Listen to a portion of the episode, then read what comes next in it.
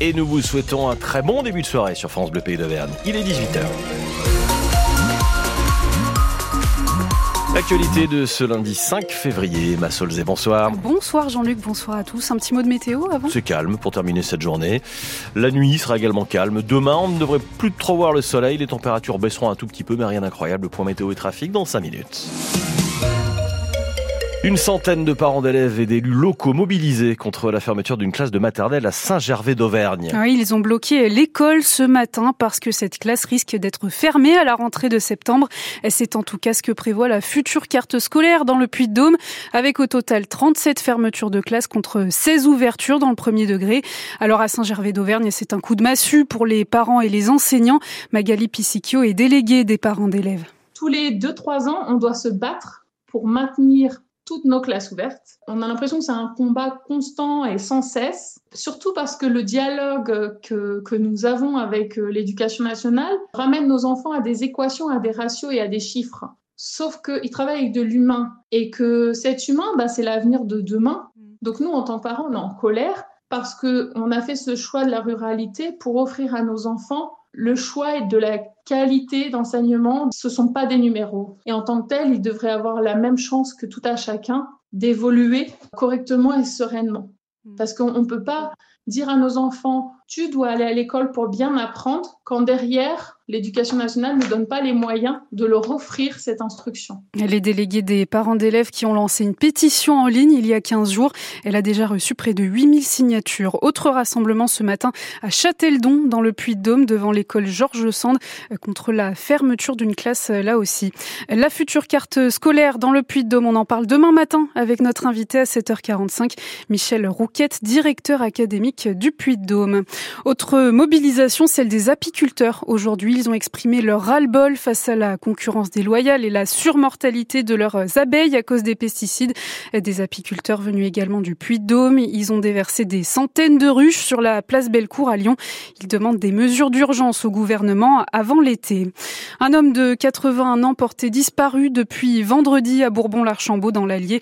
Il a été vu pour la dernière fois dans un véhicule à la sortie de la commune de Franchesse alors qu'il prenait la direction de Bourbon. Si vous avez des informations à ce sujet, n'hésitez n'hésitez pas à contacter la gendarmerie de l'Allier. Le gardien de but du Clermont Foot, Moridio, victime d'un cambriolage à son domicile alors qu'il était à Lille. pour la 20e journée de Ligue 1 hier, il précise dans un post publié sur les réseaux sociaux et rapidement supprimé que ni sa femme ni ses enfants n'étaient sur place. Les footballeurs sont souvent les cibles privilégiées des cambrioleurs. La police a compté 21 cas en France en 2021 et 13 en 2020. L'horizon politique de François Bayrou s'éclaircit. Oui, le président du Modem a été relaxé par le tribunal correctionnel de Paris aujourd'hui dans l'affaire des assistants parlementaires du Modem, des assistants qui ont travaillé pour le Parti centriste à Paris avec des fonds européens.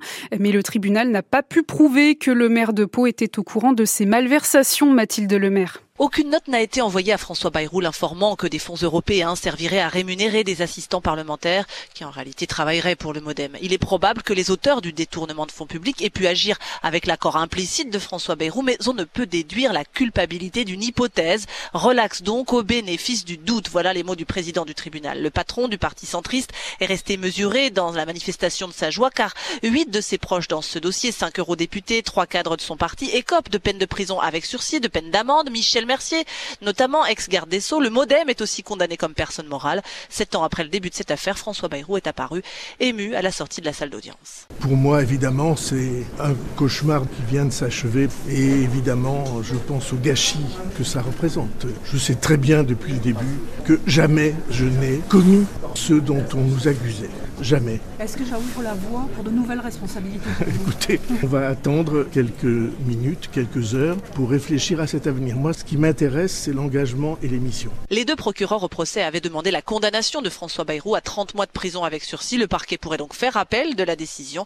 Il a 10 jours pour cela. Et en automne prochain, c'est Marine Le Pen, présidente du groupe RN à l'Assemblée nationale, ainsi que 28 autres personnes qui seront jugées dans une affaire similaire par le tribunal correctionnel.